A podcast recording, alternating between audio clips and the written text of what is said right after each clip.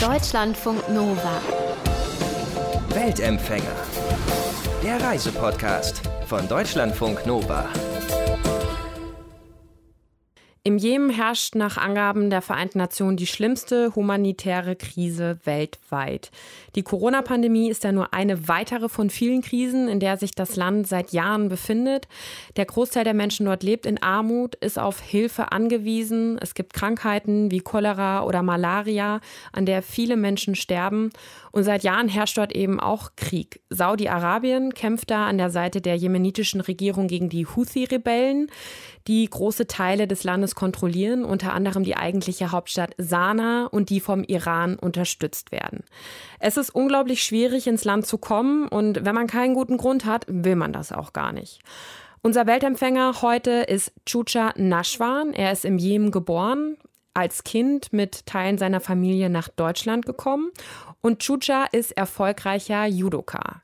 Chucha ist fast blind und tritt im kommenden Jahr für Deutschland bei den Paralympischen Spielen an. Die hätten ja eigentlich dieses Jahr schon in Tokio stattfinden sollen, mussten wegen der Corona-Pandemie aber verschoben werden. Und statt nach Tokio ist Chucha Ende Juli mit seinem Vater, Bruder und seiner Schwester in den Jemen gereist, um dort einen jemenitischen Judoka zu treffen und durch den Sport ein Zeichen für den Frieden zu setzen. Chucha, du hast die vielleicht schwierigste, intensivste Reise deines Lebens hinter dir. Warst drei Wochen im Jemen und du warst das letzte Mal ja wirklich vor dem Krieg dort. Ähm, welche Veränderungen hast du da wahrgenommen? Was war anders? Für mich ist es so, dass ich nach sieben Jahren relativ viel an Herzlichkeit gespürt habe, also sozusagen Wärme von meiner Familie aus. Das hat mich sehr aufgefangen. Ich glaube, ansonsten wäre es für mich ein zu großer Schock gewesen. Ich habe schon im Vorfeld Jemen so beschreiben müssen, dass ich gesagt habe, das ist eine komplett andere Welt. So und da, da, da musste man sich drauf einlassen und ähm, ja, inzwischen ist es halt so, dass ich selbst diese andere Welt, dass ich da halt nicht mehr, nicht mehr klarkommen würde. Also hängt damit zusammen, dass im Prinzip das ganze Land im Chaos versinkt hm. und das aber, das versucht man gar nicht so wahrzunehmen. Also man äh, versucht das auch kollektiv so zu verdrängen, dass es gerade so eine schwierige Situation ist.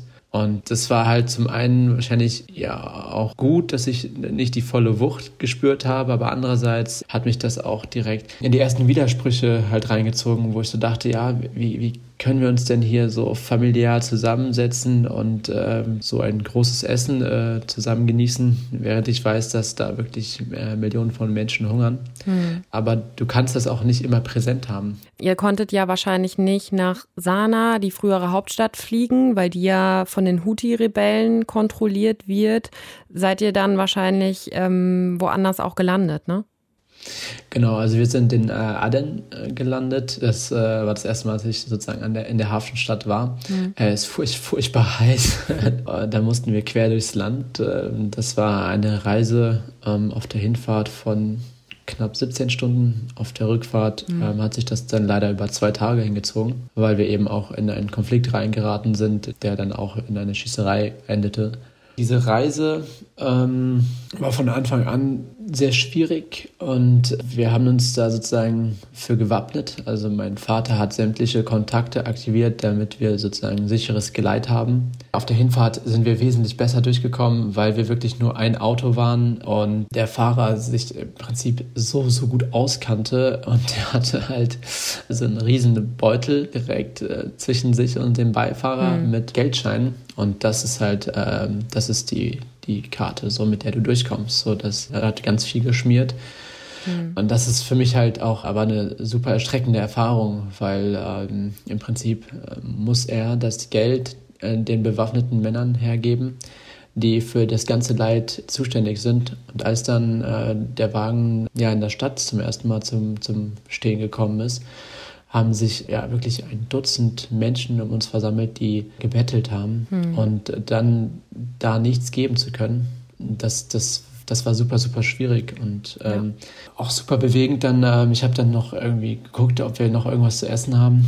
Da gab es dann noch ähm, einen Keks aus dem äh, Flieger, den habe ich dann so rausgereißt und das, da, da haben sich dann die Leute drum, drum geschlagen und äh, also das war dann für mich so ein extremes Dilemma. So mhm. habe ich jetzt gerade mit diesem Keks vielleicht eigentlich mehr Leid gesorgt. Das ist so absurd alles. Und andererseits hat man aber auch gemerkt, dass, dass mir das alles also nahe geht und das habe ich zugelassen. Und ich glaube, das ist so das Schwierige, weil, weil man dann äh, schnell einfach die, diese Ohnmacht spürt und, und ähm, das einen so überwältigt. Und das auszuhalten, hm, ja. war somit die größte Herausforderung. Wie muss man sich das vorstellen, wenn ihr dann durch Sanaa, die frühere Hauptstadt, eben gelaufen seid? Also ich meine, der Jemen ist laut UN, da herrscht die schlimmste humanitäre Katastrophe weltweit. weltweit. Die Menschen hungern, es ist ganz große Armut, dann eben auch noch dieser Krieg.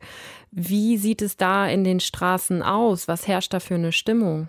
Also die Straßen sind halt richtig kaputt. Es ist so, dass äh, ich jetzt sozusagen vorzugsweise, um von einem Punkt zum anderen zu gelangen, äh, ja, ein Motorrad benutzt habe. Also sozusagen, dann hält man sozusagen ein Motorrad an und fährt, fährt damit durch.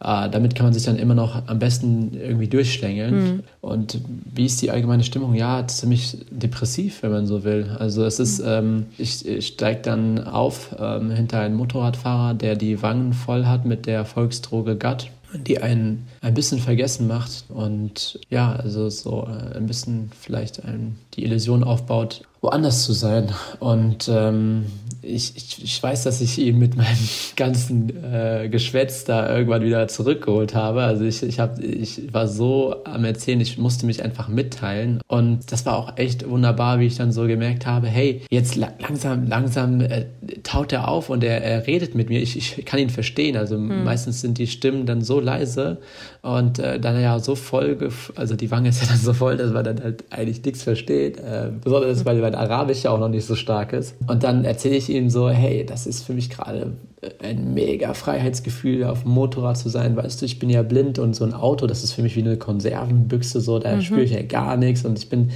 reiß ihn da einfach mit und äh, dann einmal sagt er halt so, ja, ey, weißt du, ja, es riecht hier nicht nach Blumen und es sind jetzt auch nicht die besten Wege, aber so, das ist unser Land und wir fangen an zu lachen und ähm, düsen da durch irgendwie die Straßen halt bis zu dem nächsten Spot, wo dann wir von bewaffneten Männern wieder angehalten werden. Und dann geht der Kopf wieder runter und er ist komplett ernüchtert. Das heißt, es sind überall auch einfach bewaffnete Gruppen, die dann eben die Straßen kontrollieren. Und also wie frei kann man sich überhaupt bewegen? Oder du dich dann? Also Waffen sind omnipräsent. Hm.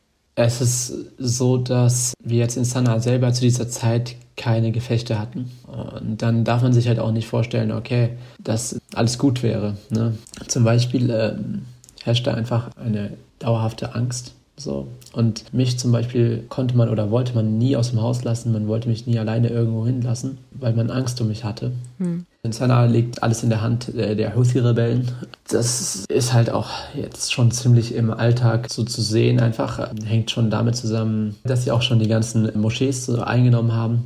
Zum Beispiel ein Wahrzeichen des Jemens war auch Jamal Rais, also man hat es genannt so die Moschee des Präsidenten. Und dann während des Gebetes zum Beispiel, oder nicht während des Gebetes, aber sozusagen in der Predigt davor, wird dann auch Kriegspropaganda betrieben. Ja. Und das war für mich mhm. super, super schwierig zu ertragen, sozusagen in, in so einer riesen Menge zu sein und dann auch kleine Kinder im Prinzip so zu hören, wie, wie sie sozusagen den Tod ihrer Feinde wünschen. Und das halt in einem, in einem Gotteshaus, das war, das war für mich schon so auch eines der Momente, wo ich so dachte, wo können die Menschen überhaupt noch Zuflucht finden? Hast du dich sicher gefühlt? Ja und, und nein. Also ich meine, ähm, hätte ich all das zugelassen, all, all die Gedanken, die, die mir jetzt auch im Nachhinein noch kommen, hm. dann wäre ich da in, in einer Angststarre sozusagen ja. verfallen. So, weißt du, das ja. ist, äh, der, der, Arbeit, es arbeitet immer noch mega viel in mir. So. Hm. Also ich träume zum Beispiel so Szenen manchmal jetzt, wo ich auf dem Motorrad bin und wir halt auch gefährliche Manöver fahren. Und ich, ich hatte in dem Moment keine Angst, weil ich keine Angst mehr erlauben konnte. Und die kommt jetzt nur im Nachhinein teilweise. Es kommen ja kaum Medienvertreter in den Jemen, eben ja wegen des Krieges dort eben auch, das ist ganz schwierig, Eindrücke von vor Ort und auch von den Menschen zu bekommen. Ja, jetzt warst du ja da. Nimm uns doch vielleicht mal mit zu so ein paar Begegnungen, damit man ja ein bisschen Eindruck bekommt von den Menschen, die eben da leben. Du hast gesagt im Vorgespräch, du könntest über jeden Tag, den du da warst, ein eigenes Buch schreiben. Ähm, und du hast von einer Frau erzählt, die bei eurem Aufenthalt eine ganz besondere Rolle gespielt hat, weil sie euch Autogrammkarten gedruckt hat, ne? Ja, genau. Also wir haben ja dort eine ähm, kleine Sportveranstaltung geplant mhm. und es ist so, dass ich vor allen Dingen Kinder dabei haben wollte und im Prinzip war die Idee, ey, äh, die sollen was in der Hand haben, wo sie am Ende sagen können, hey, den habe ich gesehen, das haben wir erlebt. So, mhm. ne? Und genau, da haben wir dann im Vorfeld schon so Autogrammkarten gemacht und ich bin ja mit so wenig Gepäck wie möglich gereist. Und dann haben wir halt gesagt, okay, wir werden das im Jemen drucken. Und dann hatten wir aber echt äh, super viele Schwierigkeiten. Und äh, ja, da gab es dann nur einen Laden, der offen war. Mhm. Und da hat eine Frau gearbeitet. Und dann wusste ich halt, okay, dadurch, dass sie nicht bei ihrer Familie ist, dass sie wahrscheinlich auch keine Familie mehr hat in dem Sinne. Oder dass sozusagen ähm, sie Geld verdienen muss für ihre Familie. Ja, ähm, ja es ist, war aber super, super rührend, wie sie sich uns angenommen hat. Also sie hat das direkt zu ihrer eigenen Sache gemacht. Also hat sich da komplett hintergestellt und alles irgendwie in Bewegung gesetzt, überall durchtelefoniert, bis wir dann halt wirklich die Möglichkeit hatten mhm. zu drucken. Und ich weiß es nicht, also ähm, die, diese, diese Wärme und mhm. diese Euphorie, die war wirklich, die war rührend. Und gerade, dass die Frauen ein unauffälliges Dasein führen, aber sie sind unheimlich stark und dass sie das Ganze so mit ja, getragen hat, obwohl es für sie auch ein Stück weit Leid bedeutet. Sie hat uns halt ewig lang auch nachgeschaut, als wir dann wieder weggefahren sind. Und ja, ich bin mir sicher, dass sie auch die Sorge hatte, dass die Karten nicht vielleicht in falsche Hände geraten dass nicht vielleicht die Rebellen eine Karte in die Hand bekommen und dann sehen, aha, der Chuchanashwan ist im Lande und ja, dann kann man da vielleicht auch irgendwie ihn einsacken und vielleicht entweder Erpressungsgeld von Deutschland fordern. Welchen Eindruck hast du sonst von den Menschen dort gehabt, denen du begegnet bist? Hatten die noch sowas? Ich meine, es ist seit Jahren Krieg, die Lage ist ganz furchtbar. Haben die da noch Hoffnung, dass es auch noch mal besser wird oder geht es da eigentlich nur noch irgendwie ums Überleben? Ähm, ein Stück weit sind diese Menschen dort sehr, sehr bewundernswert. Sie leben trotzdem so. Und das sind auch wirklich keine Umstände, unter denen man leben kann eigentlich. Wenn es wirklich nur noch darum geht, ähm, zu schauen, dass man überlebt, dass man ähm, den nächsten Tag erlebt. So. Da findet dann bei vielen nicht, nicht viel mehr statt und äh, auch die Menschen, die dann sozusagen Besitz haben hm. und vielleicht auch dann Nahrung, die müssen, müssen auch in Angst leben. In Angst, dass ihnen das jemand wegnimmt. Das kann sein, jemand, der so verzweifelt ist und irgendwie nichts mehr hat. Es hm. kann aber auch jemand sein, der alles hat und dann aber auch dementsprechend die Gewalt hat, das alles wegzunehmen oder zu zerstören, was dein, deine Existenz ausmacht. Ja. Dementsprechend gibt es inzwischen halt auch Menschen, die dann ähm, ganze Straßen absperren, nur damit sie sozusagen in ihrem Haus eine Festung mhm. haben, wenn man so will. Und das ist auch super schädlich für, für diese Menschen. Die leben in ständigem Misstrauen, in ständiger Angst und ähm, schaden natürlich noch viel mehr dem gesamten Land. Was brauchen die Menschen, vor allem die, die eben jetzt nicht sich dann so eine Festung um sich herum bauen, aber ich sag mal, die normale Bevölkerung, was braucht die am dringendsten? Also Lebensmittel ist sozusagen äh, das Augenscheinlichste. Hm. Ne? Aber ich sag ja, also für mich ist Leben mehr als nur Nahrung irgendwie. So. Das kann man glaube, natürlich auch nur sagen, wenn man Nahrung hat, ne? Also wenn man natürlich ja, ja, zum Leben hat. Das stimmt, aber ähm, im Prinzip ist für die Menschheit im Jemen keine Perspektive da, solange die Waffen im Prinzip ähm, sprechen. Ja. So. Und dann muss man halt schauen, also man muss denen auch, auch Hoffnung geben und auch irgendwie eine Perspektive geben und man darf Jemen nicht vergessen. So, das ist für mich auch so, dass ich jetzt nicht ähm, sage, hey, jetzt war ich da und habe da so eine kleine Veranstaltung mhm. irgendwie äh, gefilmt und äh, jetzt muss doch hier alles wieder rundlaufen. So, mir ist klar, da, ist, da kommt noch verdammt viel Arbeit und da brauche ich auch noch viel, viel Unterstützung auf jeden Fall. Da braucht Jemen einfach viel Unterstützung. Du bist in den Jemen mit einer sehr klaren Botschaft hingereist und wolltest ja so eine Art kleine, ja, so kleine Mini-Olympische Spiele mit auch einem jemenitischen Judoka ausrichten. Hat das geklappt? Ja, es hat geklappt. Also ähm, also in dieser kurzen Zeit im Jemen hat sich sehr, sehr viel bei mir getan und ähm, ja, dass im Prinzip jetzt in der Öffentlichkeit so groß diese kleinen Spiele in Erscheinung treten, das ist für mich sehr bezeichnend. Also es ist so stellvertretend für das, was ich auch wirklich fühle, weil im Vergleich zu all dem, was wir dort erlebt haben, war es auch irgendwie klein mhm. und trotzdem so groß so und so wertvoll.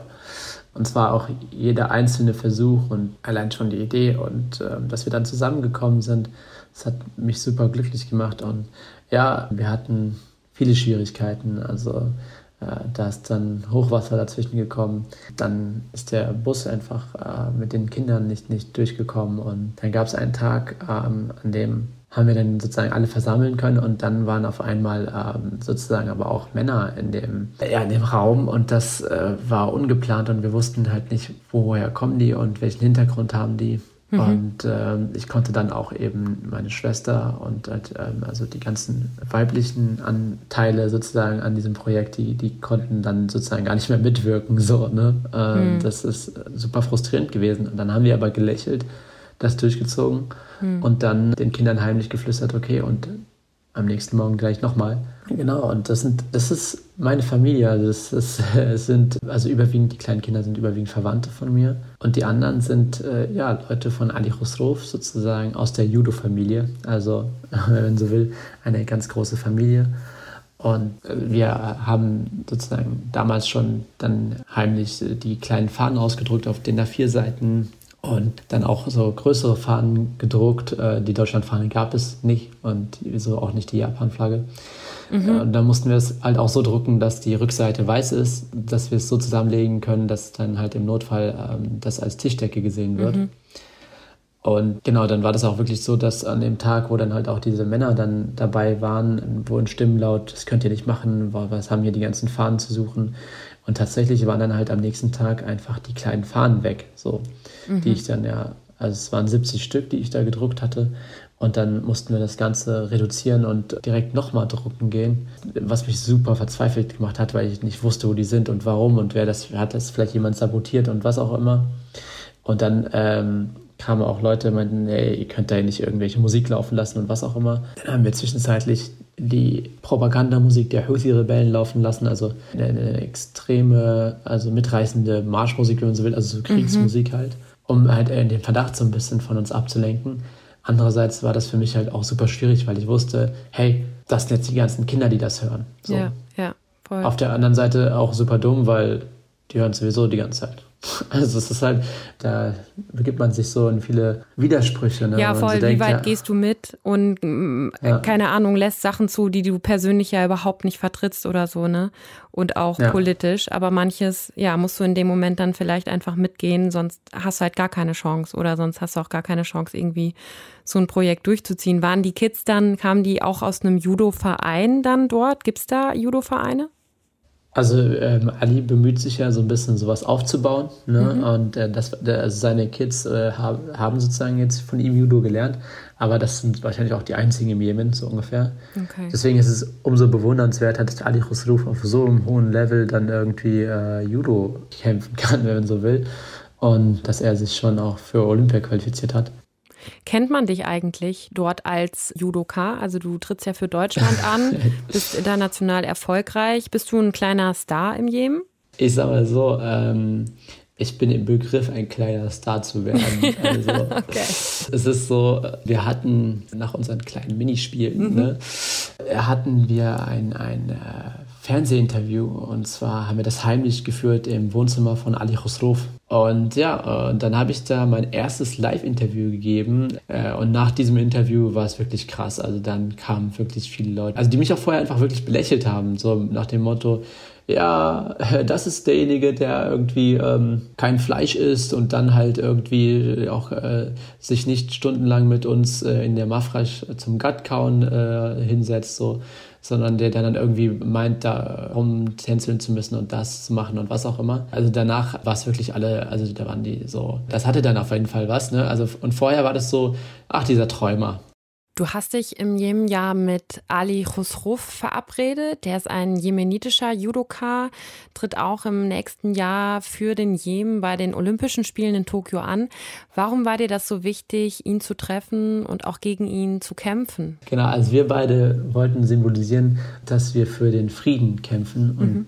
das tun wir ohne Waffen. Weil Judo ist der sanfte Weg und das ist sozusagen jetzt die Form, wie wir das transportieren können. So wollten wir ein bisschen Hoffnung in das Land tragen, mhm. ähm, weil wir halt auch signalisieren, hey, wir haben euch nicht vergessen. Auch wenn jetzt äh, zum Beispiel die ganzen Spiele nicht stattfinden, ist diese Friedensbotschaft umso wichtiger für das Land. Ne? Und deswegen musste das Feuer sozusagen im Jemen entfacht werden. Mhm. Was habt ihr da, was wären so deine Ziele, deine Träume im Jemen? Also würdest du gerne häufiger dann auch hinreisen?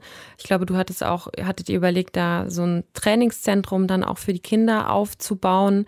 Was würdest du dir da für die Zukunft wünschen? Also ich habe es den meisten im Jemen so gesagt, dass ich nicht mehr Jemen loslasse. Ich halte an, an dieser Vision fest, hm. dass es den Menschen dort irgendwann halt auch gut gehen kann. Und es ist so, ich habe auch lange Zeit gebraucht, um mich so dem Jemen zuwenden zu können. Das waren sehr, sehr wichtige Prozesse und ja, ich möchte die Leute jetzt ein bisschen daran teilhaben lassen und äh, hoffe, dass man sich halt auch als vielleicht westliche Öffentlichkeit auch dem Jemen so ein bisschen zuwendet. Hm. Ich weiß, das ist also das das ist das ist ein echter Prozess, den, den habe ich sozusagen äh, im Kleinen halt auch für mich durch und jetzt äh, möchte ich halt sozusagen, dass der dass der Jemen auch so merkt, okay, hey, wir sind nicht das vergessene Volk, so es ist den Leuten nicht egal, was was hm. mit uns passiert. Und ja, ich meine, jetzt muss ich mich halt auch als Athlet der deutschen Nationalmannschaft wieder auf ähm, ja, die Paralympics 2021 mhm. fokussieren. Mhm. Und mein größter Traum wäre es dann, ja, dass äh, sozusagen bei der Eröffnungsfeier der Paralympics dann ich da mitlaufen kann in dem Wissen, dass wirklich Frieden auf der Welt herrscht und dass der Krieg im Jemen beendet ist. Was glaubst du, wie Sport da, also für dich ist ja Sport, Judo eine Möglichkeit, ein Zeichen für Frieden zu setzen. In welcher Hinsicht glaubst du, kann der Sport, kann Judo das leisten? Ich habe selber in mir Krieg geführt so, dadurch, dass ich zwischen diesen Kulturen stand, habe ich irgendwie die Möglichkeit gehabt, das auch alles ein bisschen distanzierter zu betrachten. Das heißt, was im Jemen auf mich eingewirkt hat, das konnte ich dann zum Beispiel in Deutschland verarbeiten. Hm. So, andersherum genauso. Ich äh, konnte dann zum Beispiel auch wertschätzen, was, was ich in Deutschland habe, als ich im Jemen war. Und also im Prinzip hat der Sport ehrlicherweise bei mir die Möglichkeit geschaffen, meine inneren Konflikte zu lösen. Und äh, das, ist, das ist viel Arbeit. Also dazu gehört Disziplin, dazu gehört aber auch irgendwie Freundschaft, dass ich wirklich auch Menschen habe, die mich äh, in dieser Entwicklung fördern. Und ja, das ist äh, so, das möchte ich übertragen ein Stück weit. Ne? Also ich bin einfach jetzt äh, irgendwann so an den Punkt gekommen, dass ich gesagt habe, so jetzt hat der Sport für mich persönlich so viel bewirkt, dass ich jetzt da stark genug bin. Also ich meine, ich habe meine Blindheit dadurch bewältigt, ich habe dadurch mein äh, Migrationshintergrund bewältigt. Ich habe ganz viel Gewalteinflüsse, die ich halt auch aus meiner Kindheit habe, die sowohl verbal als auch körperlich und auch sexueller Natur sind. Die habe ich alle verarbeitet und jetzt ist der Punkt, wo ich dann irgendwann so dachte, ey, und was bringt der Sport jetzt? So, und wie geht es jetzt weiter? Mhm. Und jetzt hat er sich transformiert und äh, ich übertrage das jetzt eben auf größere Zusammenhänge und möchte da irgendwie ein gutes Vorbild sein, wenn so will. Ne? Ja. Sagt Judoka Chucha Nashwan, der im nächsten Jahr für Deutschland bei den Paralympischen Spielen in Tokio antritt. Ja, und wenn nach so einer Geschichte die eigene vielleicht manchmal ein bisschen klein wirkt, möchte ich trotzdem gern mit euch sprechen über eure Reisen, eure Abenteuer, eure Erlebnisse, die ihr irgendwo da draußen in der Welt gemacht habt. Schreibt mir eine Mail an mail@deutschlandfunknova.de und ich würde mich sehr sehr freuen, mit euch zu sprechen. Deutschlandfunk Nova Weltempfänger